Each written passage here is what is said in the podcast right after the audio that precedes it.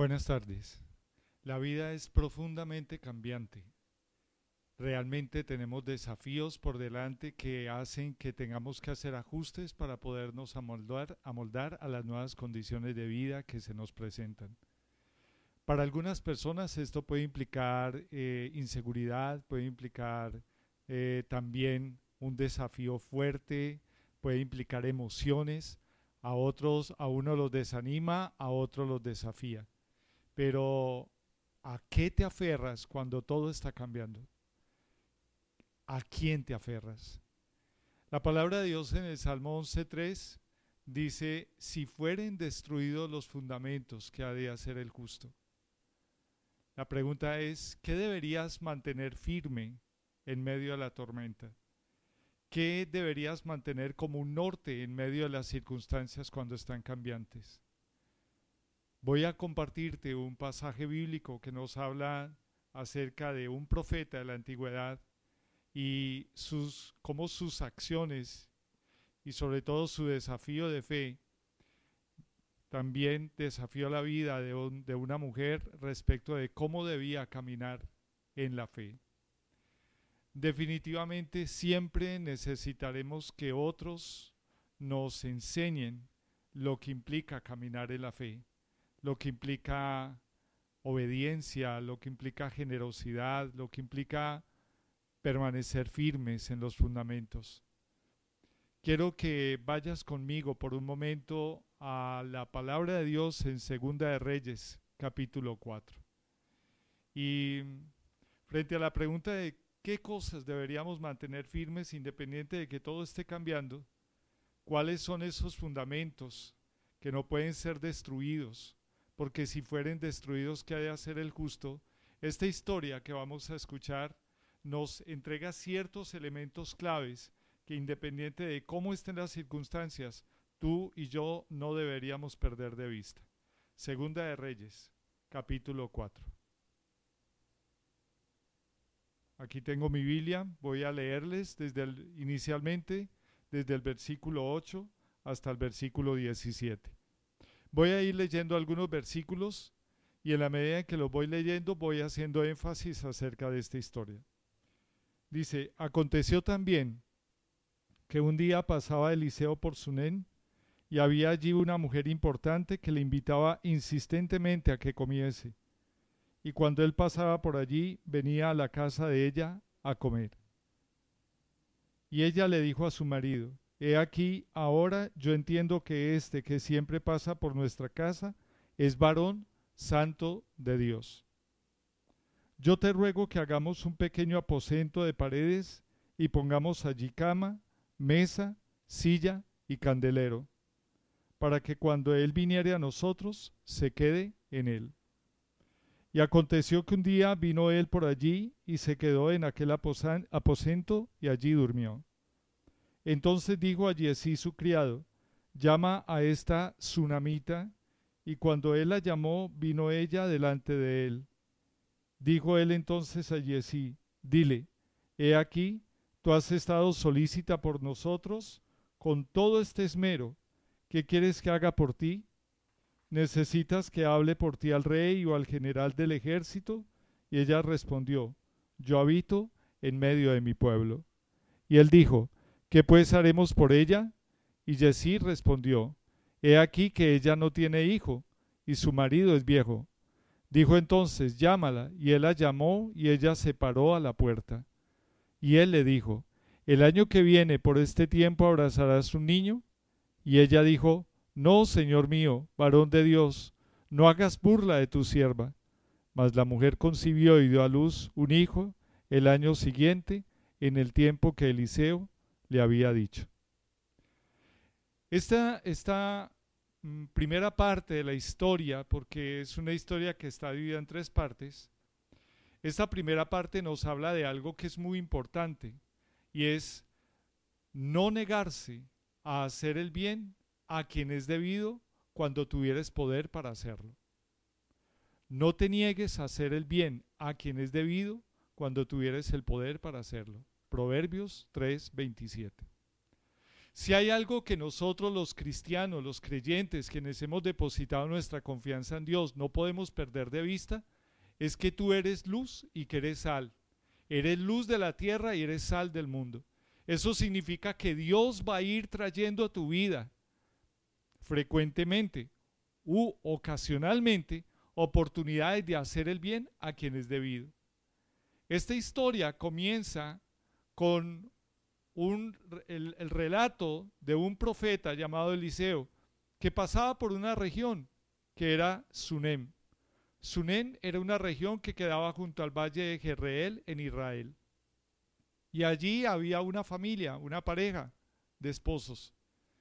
La Biblia dice que esta mujer se dio cuenta que Eliseo era un varón de Dios y que insistentemente le invitaba, dice el versículo 8, le invitaba insistentemente a que comiese.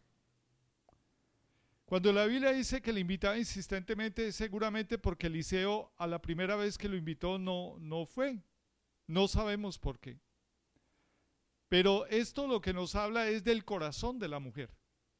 De una mujer que insistentemente quería honrar a este hombre de Dios, a este siervo de Dios. Él accedió y ya luego ella no pensó solamente en ofrecerle un plato de comida, pensó en prepararle un aposento, que en sus viajes, que eran viajes largos, él tuviera donde descansar juntamente con el discípulo que lo acompañaba, con Jesse. Esto nos habla de algo que es muy importante, y es que en estos tiempos de ajustes, tal vez Dios te dé la oportunidad de tener una maravillosa siembra que produzca una abundante cosecha. En el caso de la mujer tsunamita, que desconocemos cuál era el nombre de ella, solamente que era del pueblo de Sunem, fue una mujer que vio una oportunidad de servir. Y esa oportunidad de servir no fue solamente un plato de comida, no solamente fue preparar una habitación, un aposento, fue construir un lugar para que el hombre de Dios pudiera quedarse allí y proseguir su camino, sino que cuando el versículo, eh, versículo 13, dice, entonces dijo Eliseo a Jesí, he aquí, Tú has estado solícita por nosotros con todo este esmero. ¿Qué quieres que haga por ti? Eliseo le pregunta a esta mujer, tú has sido una mujer muy solícita. ¿Qué quieres que haga por ti? ¿Quieres que te presente al rey? ¿Quieres que te presente al general del ejército? Y ella le dice, no, yo los conozco, yo habito en mi tierra. De alguna manera hay una ley universal y es que lo que tú siembras, tarde o temprano, vuelve a ti. Y eso lo dice la palabra de Dios en el libro de Eclesiastés capítulo 1, versículo Eclesiastés, perdón, capítulo 11, versículo 1 y versículo 6. Y quiero leértelo. Eclesiastés 11, versículo 1 y 6. Dice, echa tu pan sobre las aguas porque después de muchos días lo hallarás. Por la mañana siembra tu semilla, y a la tarde no dejes reposar tu mano, porque no sabes cuál es lo mejor, si esto o aquello, o si lo uno y lo otro es igualmente bueno. Lo maravilloso de la historia es que cuando Eliseo llama a esta mujer y le dice, tú has estado muy solícita por nosotros, ¿en qué te podemos bendecir? esta mujer pareciera que no tuviera ninguna necesidad. Pero Jesí, que era siervo de Eliseo, que era la persona que lo acompañaba, le hizo una observación a Eliseo. Mira, no tienen hijos y su marido ya es de edad. Y Eliseo declara una palabra profética, le dice a ella, en el tiempo de la vida, en el tiempo de un año, tú cargarás a un hijo en tus brazos. Lo que comenzó con un plato de comida terminó con un hijo en la vejez. Por eso la, Biblia dice, echa tu pan sobre las aguas. A veces echar el pan sobre las aguas es ver que el pan se va. Los panes en las aguas flotan hasta que los ves perder de vista.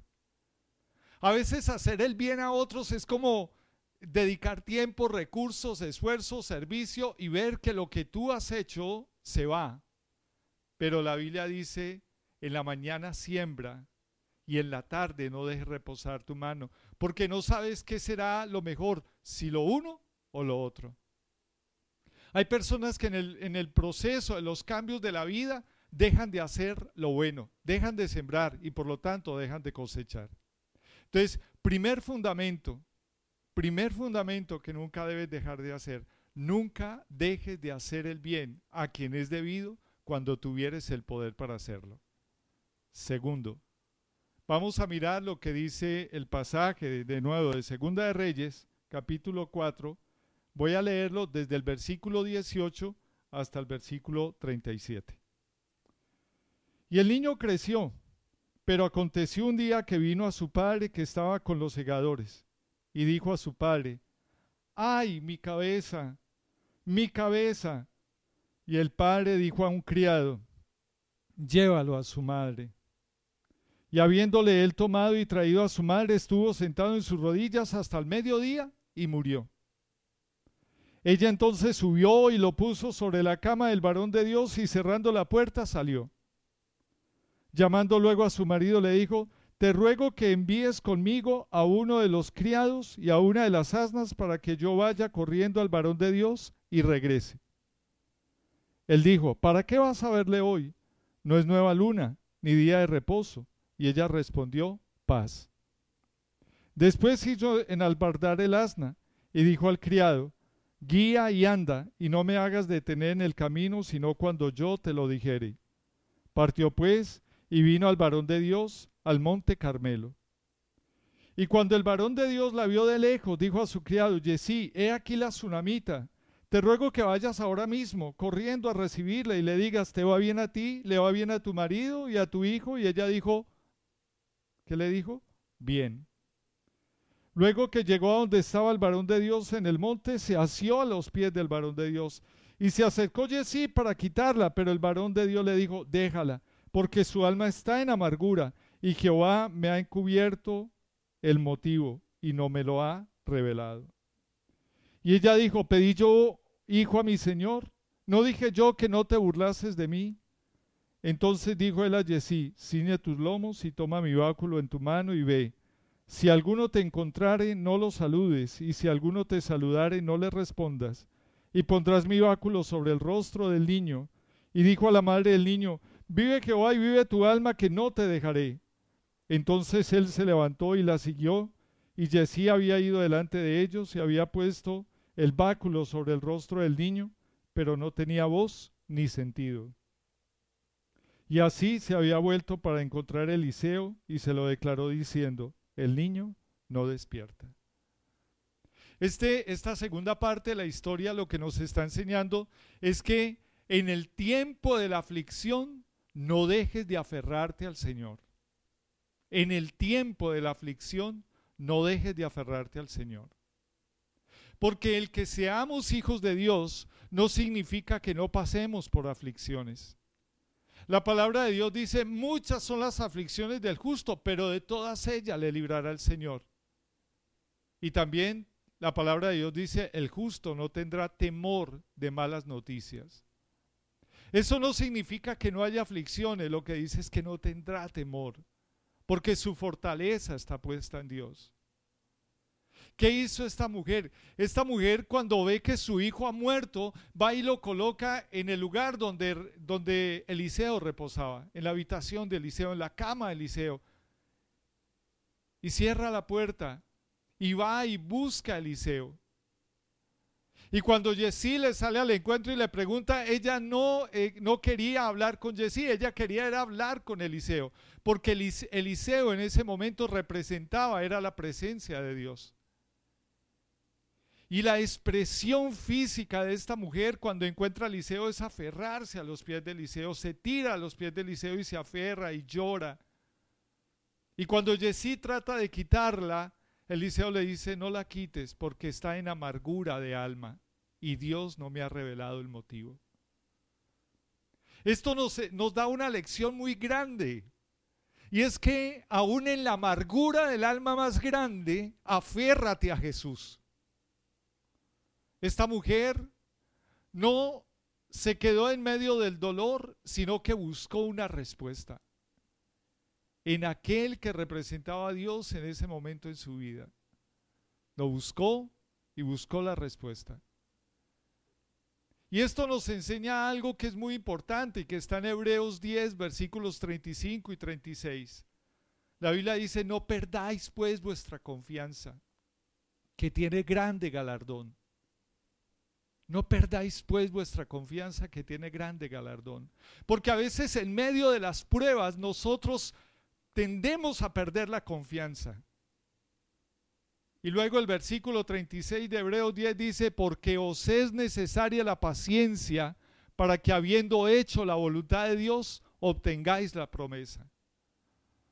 Qué importante es que nosotros no perdamos la esperanza, que no perdamos la confianza, pero que también tengamos paciencia en hacer la voluntad de Dios porque os es necesaria la paciencia para que habiendo hecho la voluntad de Dios obtengáis la promesa. Para esta mujer hacer la voluntad de Dios era buscar una respuesta en aquel que había declarado que ella tendría un hijo. Por eso cuando llega al encuentro con Eliseo le dice, yo no te dije, yo no te pedí un hijo, ¿por qué te has burlado de mí? Eliseo no contesta a esta palabra necia de ella, porque era producto de su dolor. Él envía a Jesí, pero la fe de Jesí no fue suficiente. ¿Qué hace? La historia prosigue. Versículo 32. Y venido Eliseo a la casa, he aquí que el niño estaba muerto tendido sobre su cama. Entrando él entonces cerró la puerta tras ambos y oró a Jehová. Después subió y se tendió sobre el niño poniendo su boca sobre la boca de él, y sus ojos sobre sus ojos, y sus manos sobre las manos suyas. Así se tendió sobre él, y el cuerpo del niño entró en calor. Y volviéndose luego se paseó por la casa a una y otra parte, y después subió y se tendió sobre él nuevamente, y el niño estornudó siete veces y abrió sus ojos. Entonces llamó él a Yesí y le dijo, llama a esta tsunamita. Y él la llamó, y entrando ella, él dijo, toma a tu hijo. Así, y así que ella entró, se echó a sus pies y se inclinó a tierra y después tomó a su hijo y salió. Qué tan importante es que nosotros no perdamos de vista esta enseñanza. Aférrate a Jesús en los momentos de aflicción. Vamos a mirar un video que nos introduce a la tercera parte de esta historia. Vamos a verlo.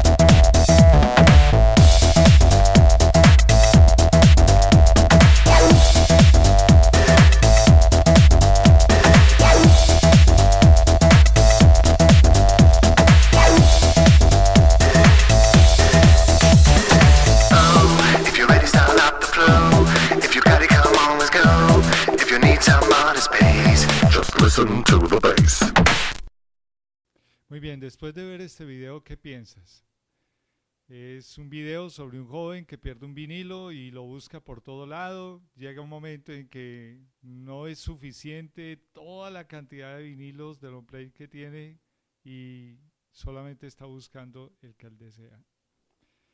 Y a veces la vida se aparece así. O sea, en la vida vamos a tener momentos de ganancia, pero vamos a tener otros momentos de pérdida. ¿Qué haces cuando las circunstancias y el entorno que te rodea cambian?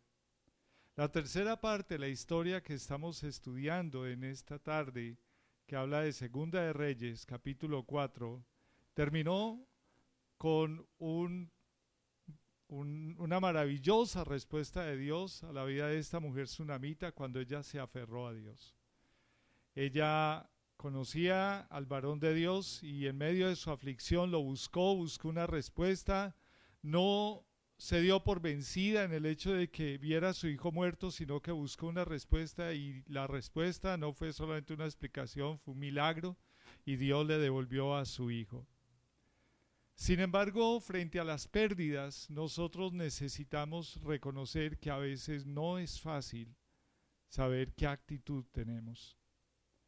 Hemos hablado Conforme al Salmo 11.3 dice, si fueren destruidos los fundamentos, ¿qué ha de hacer el justo?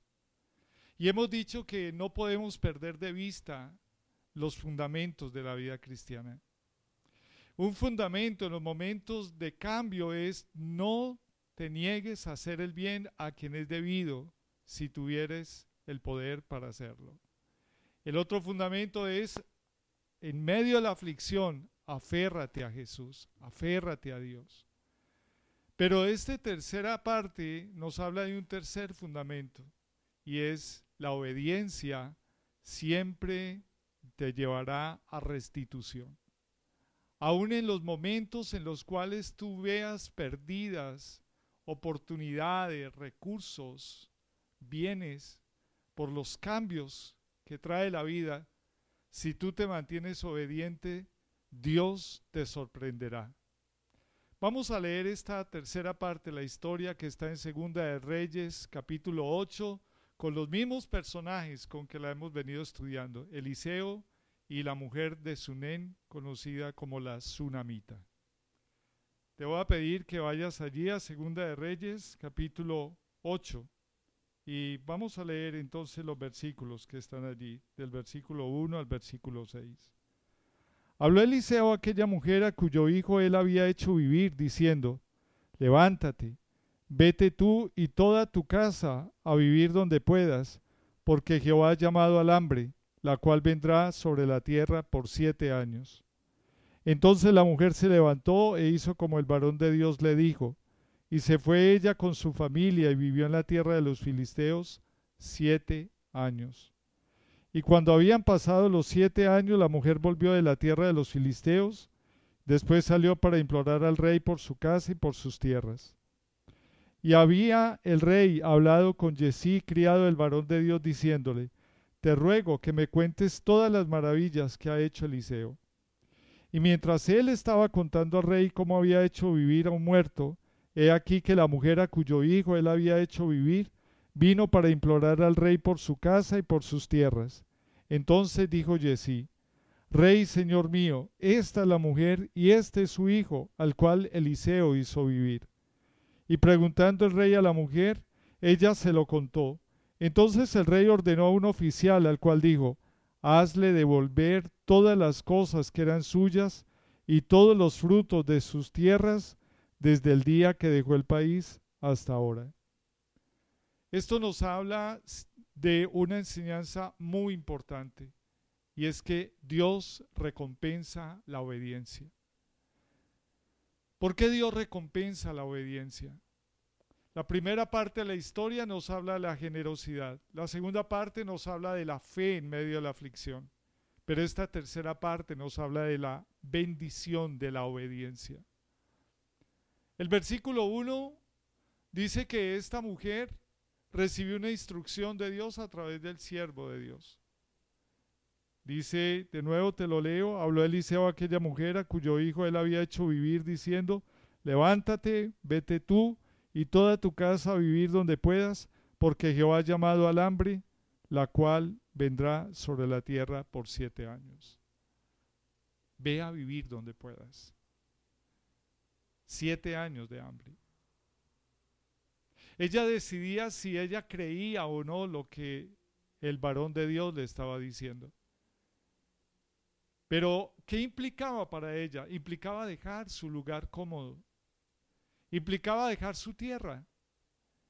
Implicaba dejar sus bienes. Implicaba irse a vivir siete años por fuera. Es más, la Biblia dice que vivió en la tierra de los filisteos. Cuando uno tiene que salir huyendo de un lugar, tiene que dejar bienes y no sabe a quién dejar, por lo regular esos bienes se pierden. Por eso al volver la mujer, ella buscó al rey para que le devolvieran sus bienes. Lo hermoso del asunto, la diosidencia de Dios para con ella es que en el mismo momento en que el rey le estaba preguntando a Jesí siervo de Eliseo, acerca de ese milagro que se había hecho patente, de cómo Eliseo había resucitado a un niño, ella se presentó con su hijo delante de la corte del rey. Y Jesí dijo, es ella, es la mujer a quien su hijo resucitó Eliseo.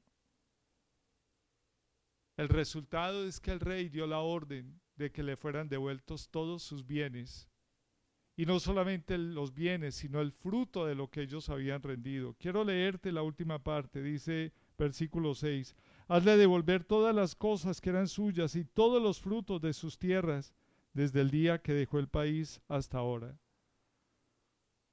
La palabra de Dios nos dice que Dios envía una lluvia temprana, pero también una lluvia tardía de bendición. Quiero decirte dos cosas para finalizar. Dios no solamente bendice la obediencia, Dios no solamente recompensa la obediencia, sino que Dios restituye. Mateo 10, versículos 41 al 42, nos habla de esta bendición. Dice, el que recibe a un profeta, por cuanto es profeta, recompensa de profeta recibirá, y el que recibe a un justo, por cuanto es justo, recompensa de justo recibirá. Y cualquiera que dé a uno de estos pequeñitos un vaso de agua fría solamente por cuanto es discípulo, de cierto os digo que no perderá su recompensa. La recompensa de Dios para con esta mujer fue grande no solamente por ser una mujer generosa, no solamente por ser una mujer de fe, sino también porque fue una mujer obediente. Obedeció a la palabra de Dios que el Señor le dio a través del profeta Eliseo. La palabra del Señor en segunda de Crónicas 20:20 dice, cree en el Señor y estaréis seguros, obedeced a vuestros profetas y seréis prosperados. Muchas veces Dios a tiempo nos dará una instrucción que luego traerá bendición a nuestras vidas, pero te corresponde a ti y a mí tomar la decisión si obedecemos o no. Obedecer muchas veces no será fácil. En el caso de ella, tuvo que irse del lugar donde estaba. A veces las instrucciones de Dios van en contra de la lógica humana pero cuando las obedecemos experimentamos bendición. Quiero repetirte lo que dice el versículo 42, y cualquiera que dé a uno de estos pequeñitos un vaso de agua fría solamente por cuanto es discípulo, de cierto os digo que no perderá su recompensa. Y lo segundo que te quiero decir es que es muy importante que obedezcas la palabra de Dios, que guardes la palabra de Dios para que se cumpla esta promesa que está en Apocalipsis 3, versículo 10. Quiero leértela. Pon harto cuidado a lo que te digo, a lo que dice la palabra de Dios. Por cuanto has guardado la palabra de mi paciencia, yo también te guardaré de la hora de la prueba que ha de venir sobre el mundo entero, para probar a los que moran sobre la tierra. Cuando tú guardas la palabra de Dios, Dios te guarda en medio de la prueba. Cuando tú guardas la palabra de Dios, Dios te guarda en medio de la prueba. Tres fundamentos que no debes perder de vista. Generosidad, fe y obediencia. Espíritu de Dios, gracias por esta tarde. Gracias, Señor, por este espacio que tú regalas, que tú nos regalas a todos y especialmente a los discípulos de Senfol Poblado. Gracias, Dios, porque frente a tantos cambios, Señor, que tenemos que afrontar, tu palabra dice, si fueren destruidos los fundamentos, ¿qué ha de hacer el justo? Ayúdanos, Señor, a mantenernos firmes en medio de un mundo tan cambiante, firmes en los fundamentos que tú nos has entregado, firmes en tu palabra, firmes en las actitudes correctas, firmes en aquello que trae bendición a nuestras vidas.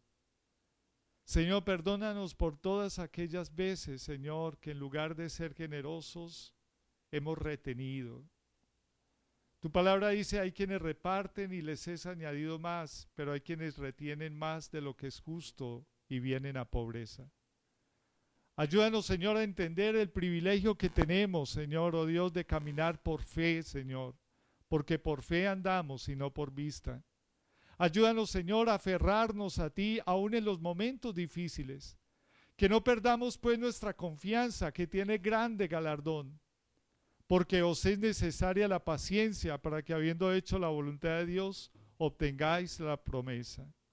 Porque aún un poquito y el que ha de venir vendrá y no tardará. Mas el justo vivirá por fe, y si retrocediere no agradará mi alma. Mas nosotros no somos de los que retrocedemos para perdición, sino de los que tenemos fe para preservación del alma. Señor, hoy bendigo este tu pueblo, este tu remanente. Hoy declaro este pueblo un pueblo generoso, un pueblo que camina por fe, pero también un pueblo obediente, Señor, porque tú recompensa la obediencia, porque la obediencia nos lleva a restitución, Señor, y porque la obediencia nos lleva a ser guardados en medio de la prueba. Padre, gracias, Señor, por tu fidelidad. Bendice, Señor, oh Dios, la vida de Pablo, la vida de Claudia. Bendice, Señor, la vida de sus hijas, de sus yernos, de sus nietos. Bendice el equipo de líderes, Señor, de Senfol Poblado, quienes dirigen ministerios, células, grupos, vidas, Señor. Aquellos hombres y mujeres de Dios que tú has puesto, Señor, en cada lugar para ministrar palabra de Dios, orar y ministrar a las necesidades de los discípulos, Señor, y de sus hermanos en la fe. Bendice a todos aquellos que a través de las redes escuchan este mensaje para que sean ministrados, Señor, en generosidad, fe y obediencia. A ti sea la gloria y la honra en el nombre de Cristo Jesús. Amén. Dios los bendiga y el Señor guíe sus pasos.